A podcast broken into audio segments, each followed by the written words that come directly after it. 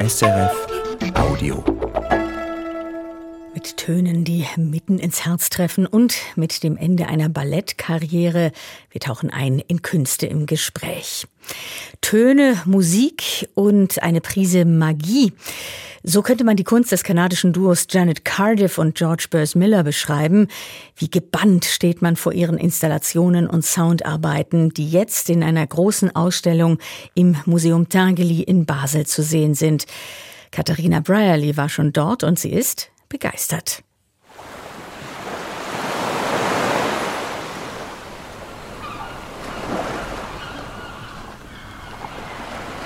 I think one thing about sound is that it can transport you mentally to many different places.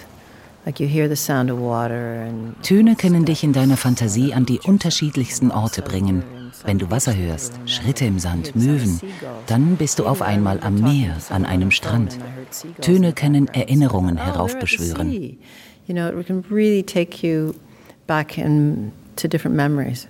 Das sagt die kanadische Künstlerin Janet Cardiff. Ihr künstlerischer Partner und Ehemann George Burrs Miller ergänzt. And I, I think that also what we like about sound is how how it bypasses your intellect. Außerdem umgehen Töne deinen Intellekt. Sie treffen deine Gefühle. Sie machen jede Zelle in deinem Körper aufmerksamer. Attentive, and it just it get, gets right to your emotions, and that's what we love about it. Viele Arbeiten von Janet Cardiff und George Burrs Miller treffen einen direkt ins Herz. Die Installationen verzaubern die Besucherinnen. Genau das ist das Ziel der Künstler. So we like to work with magic. We like to work with this idea of wonder and um, just fun, play and fun. Spaß haben und spielen kann man in dieser Ausstellung im Tangeli Museum in Basel. So viel steht fest. Die Besucher können viele der ausgestellten Werke anfassen und sie dadurch zum Leben erwecken. Zum Beispiel den Schrank mit den vielen Schublädchen. In jeder steckt ein anderer Klang.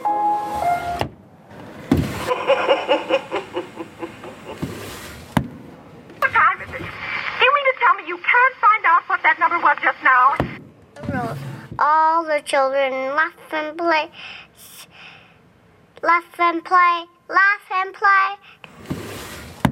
Teil der Ausstellung ist auch ein alter Holztisch. Wenn man ihn berührt, beginnt er zu atmen und zu sprechen. A small bedroom at night. Outside, you can hear the wind in the trees. A light shines onto the bed where a man lies naked. Der Tisch reagiert über Lichtsensoren auf Berührung. Spielereien wie diese wirken simpel. Wie aufwendig auch solche Arbeiten sind, das hat selbst Roland Wetzel erstaunt. Er ist der Direktor des Museums Tangeli in Basel und hat die Ausstellung kuratiert. Ich habe zum Teil so ein bisschen fotografiert während des Aufbaus, äh, eine Arbeit mit 72 Lautsprecherkabeln. Ziemlich beeindruckend fand ich auch, dass wir rund dreiviertel Stunden brauchen jeden Morgen, um die ganze Ausstellung in Betrieb zu nehmen. Also es steckt viel Technik dahinter. Äh, oft, das sieht man nicht. Eigentlich in jedem Raum hat es auch einen Technikraum hinter den Kulissen. Und ja, also die Werke sind sehr komplex. Zum Beispiel das Instrument of Troubled Dreams, also das Instrument der sorgenvollen Träume. Das ist ein Mellotron, ein Tasteninstrument, das als Urform des Samplers gilt. Janet Cardiff und George Burrs Miller haben auf jeder der 72 Tasten einen anderen Klang gespeichert. Gesprochene Texte, Geräusche wie knarzende Treppen oder Regen und Musik. George Burrs Miller zeigt, wie das funktioniert. So you can play the different parts of the orchestra. So that's uh, so you've got the timpanis, you've got cellos, you've got just the strings, viola, and brass. And then if you play them all together, you get the whole thing. And so you can play as many keys as you want on the thing. Whoever wants to play, feel free. And I would say it's like creating your own film soundtrack.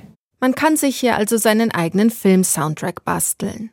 Tatsächlich stammen die Windgeräusche auf dem Mellotron von Regisseur David Lynch. Der habe sie mit Filmen wie Eraserhead sehr inspiriert, erzählt George Burrs Miller. Dass Cardiff und Miller passionierte Filmfans sind, merkt man vielen ihrer Arbeiten an. In den 1980er Jahren seien sie oft ins Kino gegangen und hätten sich dort auch viele experimentelle Filme angesehen, erzählt Miller.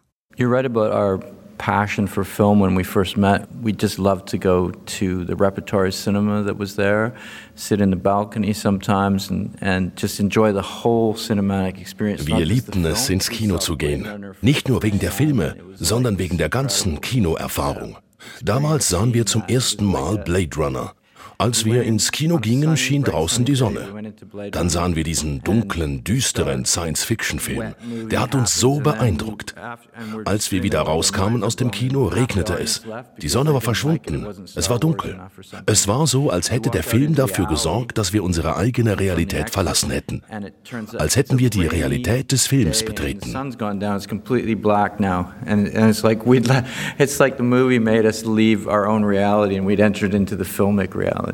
Das Gefühl, plötzlich in einer anderen Realität zu sein oder in mehreren Realitäten gleichzeitig, das stellt sich auch oft ein, wenn man sich Cardiffs und Millers Installationen ansieht. Zum Beispiel Opera for a Small Room, also die Oper für einen kleinen Raum. Diese Musik tönt aus einem hölzernen Schuppen. Darin ein paar Stühle, mehrere Tischchen mit Plattenspielern und Regale voller Opernschallplatten. Yes, Immer wieder hört man die Stimme eines Mannes. Von der Decke baumelt ein Kronleuchter. Das Ganze wirkt wie ein bizarres Refugium für jemanden, der nicht zu sehen ist. Was ist hier passiert, fragt man sich, wie bei so vielen der Installationen.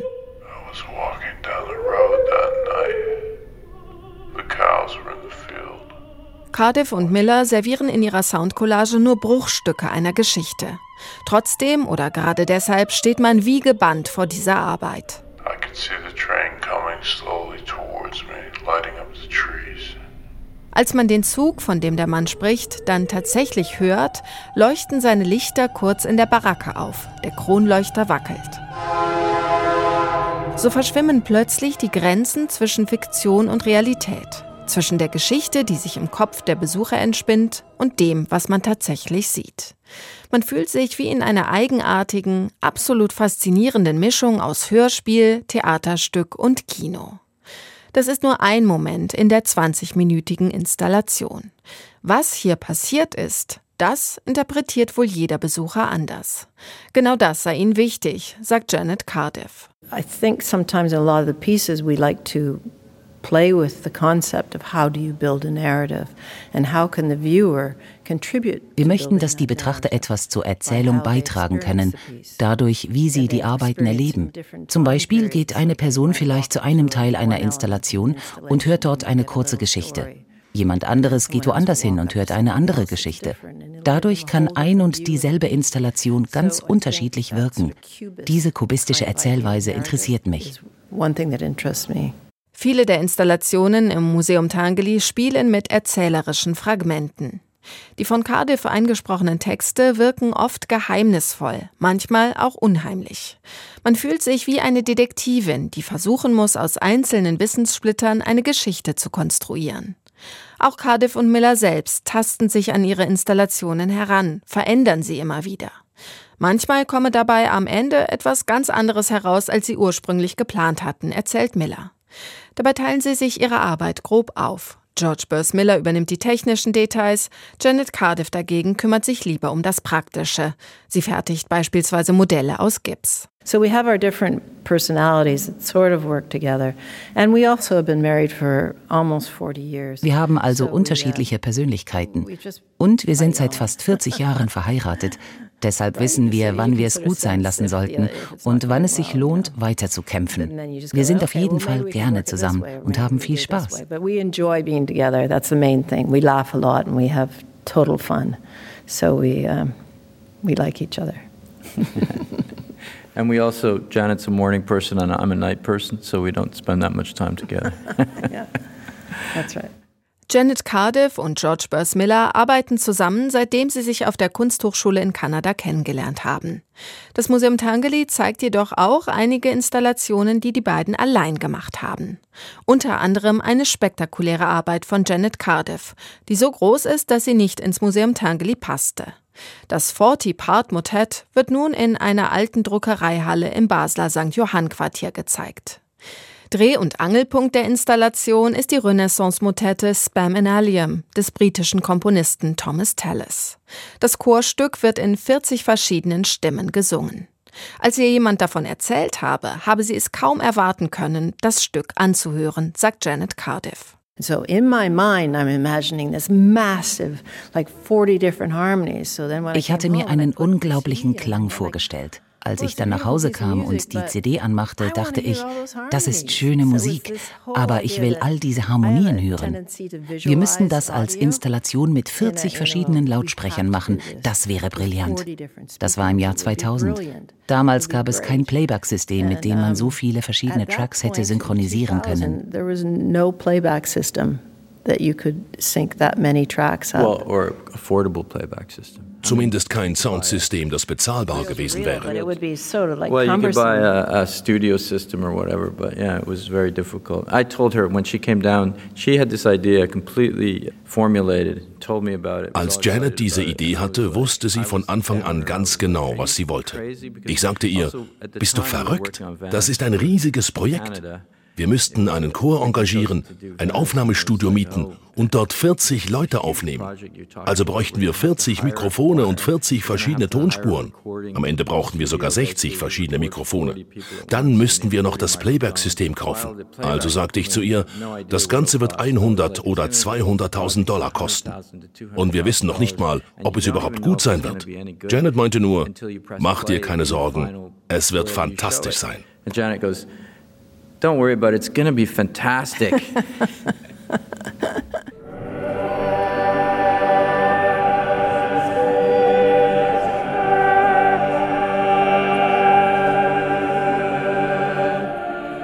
Das ist es. In der Druckereihalle im Basler Ackermannshof sind die 40 Lautsprecher im Oval angeordnet.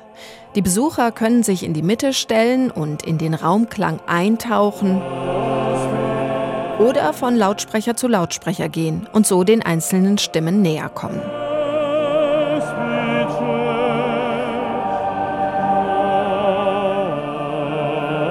Der Klang schwillt an und wieder ab. Es fühlt sich an, als würde der Raum zwischen den Lautsprechern vor Energie vibrieren. Viele der Besucherinnen verweilen lange in dieser Installation. Manche schließen ihre Augen. Es ist ein Erlebnis, das einem noch lange im Kopf bleibt. Und, wie viele der Arbeiten von Janet Cardiff und George Burrs Miller, im Herzen.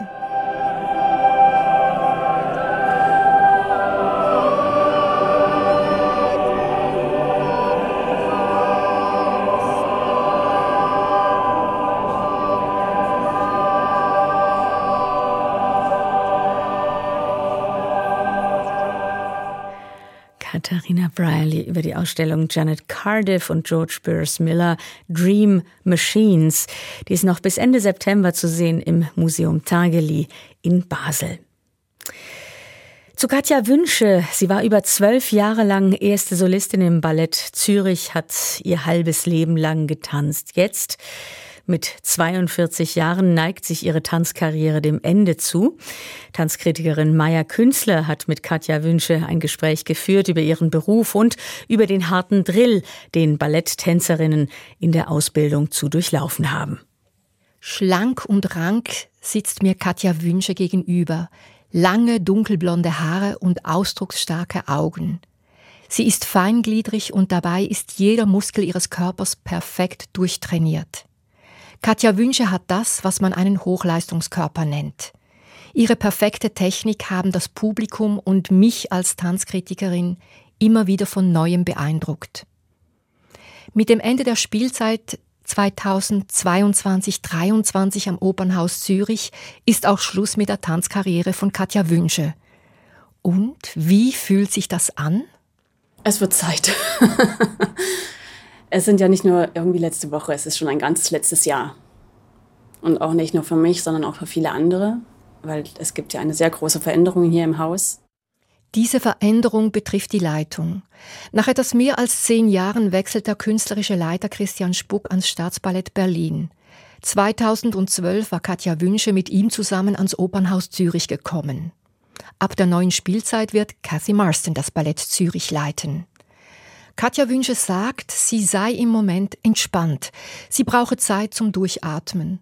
Doch auch die erfolgreiche Tänzerin treiben Fragen um. Was macht es mit mir, wenn ich nicht mehr ins Training gehe jeden Tag, wenn ich nicht mehr die Strukturen habe, die ich jetzt seit 24 Jahren habe?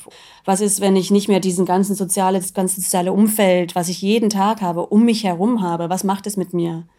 Da habe ich schon auch ein bisschen Sorge, dass ich, dass das mich irgendwann vielleicht kalt erwischt, vielleicht. Das Tanzen war der Hauptbestandteil im Leben von Katja Wünsche die Momente im Studio, die Momente auf der Bühne, die Vorstellung, das waren alles so meine Momente, in denen ich wirklich das gemacht habe, wo ich irgendwie auch wusste, dass ich gut bin, dass ich und dass es mir was wiedergibt, dass es nicht nur was gebe, sondern dass es mir auch was wiedergibt. Beim Tanzen auf der Bühne werden Endorphine und Adrenalin ausgeschüttet. Das mache glücklich und in gewissem Sinne auch abhängig. Katja Wünsche spricht von Impulsen. Impulse, die mich, mein Körper und auch mein Geist am Laufen halten. Und das sei sehr befriedigend. Katja Wünsches Größe machte neben der perfekten Technik ihre besondere schauspielerische Ausdruckskraft aus. Die vielen verschiedenen Nuancen ihrer Körpersprache, die sie über die Bühnenrampe zu bringen vermochte ob für ihre Darstellung als Julia aus dem klassischen Ballett Romeo und Julia oder als Marie aus dem zeitgenössischen Ballett Wojciech, Katja Wünsche hat für jede ihrer Rollen eine ganz eigene, anrührende Interpretation gefunden. Als ich Katja Wünsche frage, worauf sie besonders stolz sei, gibt sie eine unerwartete Antwort. Ich fühle mich immer am meisten geschmeichelt oder bin immer, freue mich immer am meisten über Kommentare oder wenn jemand vom Publikum auf mich zukommt, wenn ich Leute höre, die mit dem Thema vielleicht gar nicht so intensiv sich beschäftigen, denen das gefallen hat, den, die ich berührt habe oder das hat mich immer am meisten berü auch berührt. Und welche Rolle hat sie am liebsten getanzt? Die Tänzerin muss nicht lange überlegen. Ja, Anna Karenina ich war bis dahin immer eher so ein bisschen die Junge und die Unschuldige und, äh, und habe das auch immer sehr gerne gemacht. Aber mit der Anna hat es mal nochmal eben ein anderes Gewicht bekommen und das fand ich sehr schön. Das hat mir, hat mir sehr viel bedeutet und bis zum Ende jetzt auch nochmal sehr gerne getanzt.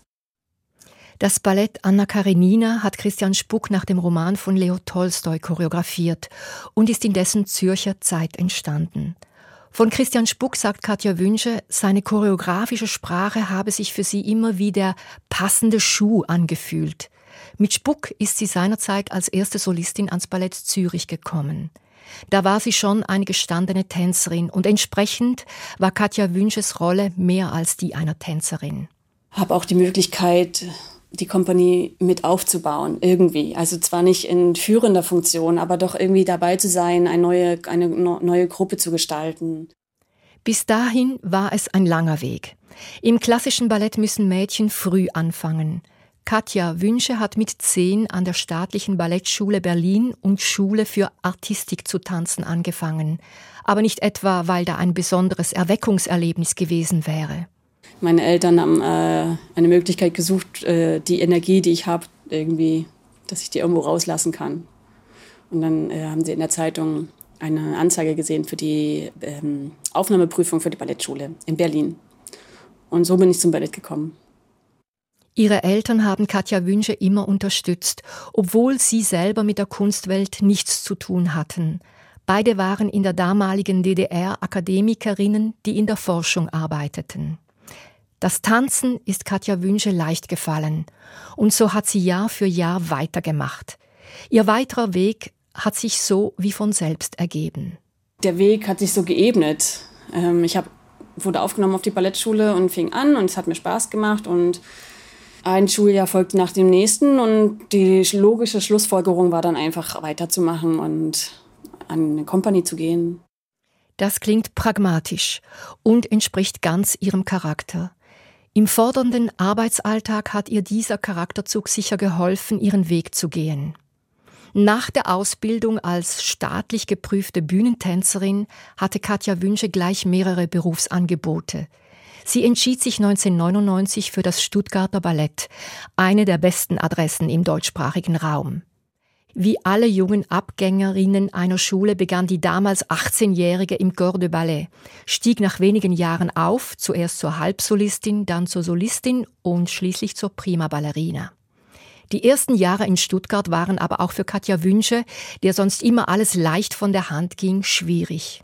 Ich bin von einer sehr intensiven Schulphase in ein Company-Leben äh, habe ich gewechselt und da hatte dann erstmal nicht so viel zu tun, war auch alleine und da habe ich dann schon ein bisschen zugenommen und entsprach nicht mehr ganz dem idealen Bild. Katja Wünsche musste sich so einiges anhören in Bezug auf ihr Gewicht und Aussehen. Das war nicht einfach für sie als junge, noch unerfahrene Tänzerin, aber sie konnte damit umgehen, ohne ernsthafte gesundheitliche Probleme zu bekommen. Auch hier zeigt sich der pragmatische Zugang von Wünsche zu ihrem Berufsalltag. Die Ästhetik im Ballett sei halt einfach ein zentraler Aspekt, meint sie. Und deswegen stand es für mich auch nicht in Frage, dagegen irgendwie was zu sagen, sondern ich versuchte dem Bild dann zu, ents ja, zu entsprechen, dem so es ging. Ich habe Gott sei Dank vielleicht auch eine ganz gesunde Konstitution, auch mental in dem Sinne, und habe dann nicht angefangen, in irgendwelche schlechten Verhaltensmuster reinzurutschen. Aber dass die Tendenz bei vielen da ist, wenn sie unter so einem Druck stehen, das ist irgendwie schon nachvollziehbar. Die MeToo-Debatte ist inzwischen auch beim Ballett und Tanz angekommen, sowohl in den Schulen als auch in den Kompanien. Die Medien haben in mehreren Fällen, auch in der Schweiz, von Machtmissbrauch, sexuellen Übergriffen und Bodyshaming berichtet. Junge Frauen sind schnell zu verunsichern und die Angst, ihre Karriere könnte ein abruptes Ende finden, wenn sie sich über unziemliche oder anzügliche Bemerkungen beklagen, ist groß. Unzählige Jugendliche haben ihre Ausbildung abgebrochen, ihren Traumberuf aufgegeben, weil sie mit der geforderten beinharten Disziplin nicht zurechtgekommen sind. Katja Wünsche hat das in ihrem Umfeld oft beobachtet. Wie man mit dem Thema umgeht, das ist ganz wichtig. Dass es ein Thema ist, das glaube ich, kann man nicht äh, wegreden. Das, ich finde, das, das gehört einfach mit zum Ballett. Das ist ein ästhetischer Beruf und eine Kunstform und ja, Geschmackssache auch. Aber wie man damit umgeht und dass man vielleicht auch auf die, jedes individuell, also auf die Schülerinnen und Schüler individuell eingeht, in welcher Situation sie in dem Moment sind, in welcher Phase ihres Lebens, das ist ja bei Mädchen auch noch schwierig. Dann, das, da muss man wirklich drauf achten und, ein Feingefühl entwickeln. Und ich glaube, da, das entwickelt sich hier eben jetzt erst, dieses Bewusstsein dafür. Es müsse einiges anders werden, sagt Katja Wünsche klar. Andererseits weist sie darauf hin, dass ein hohes Niveau ohne hartes Training, Disziplin und einem langen Atem nicht zu haben sei. Kritisch gibt sie zu bedenken. Ich komme aus dem traditionell klassischen Ballett. Und da habe ich das Gefühl, dass im Moment äh, die Tendenz ist, dass das irgendwie nicht mehr viel wert ist. In den Medien wird hier und da ketzerisch gefragt, ob es denn überhaupt noch zeitgemäß sei, die Kunst des klassischen Balletts weiter zu pflegen. Ginge es nicht auch ohne Schwanensee?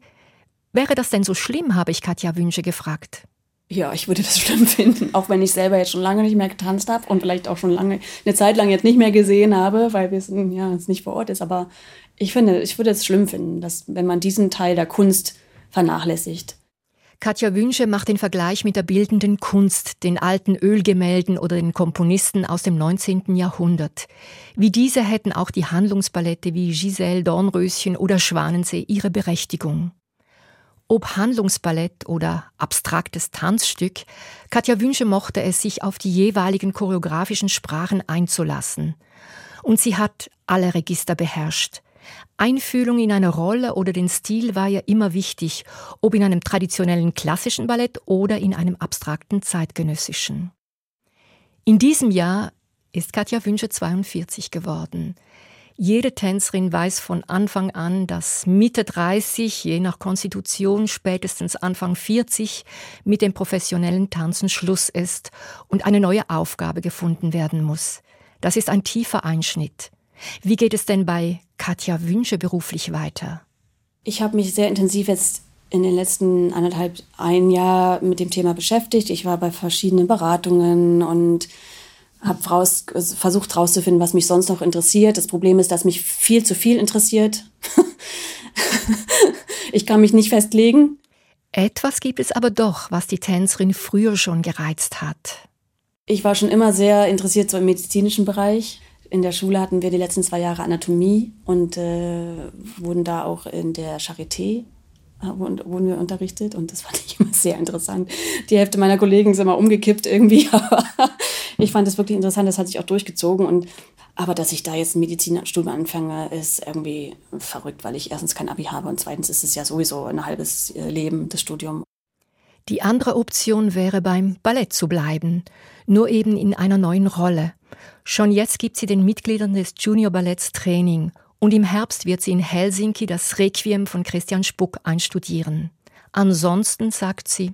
Und dann möchte ich gern einfach irgendwie mal überall reinschnuppern.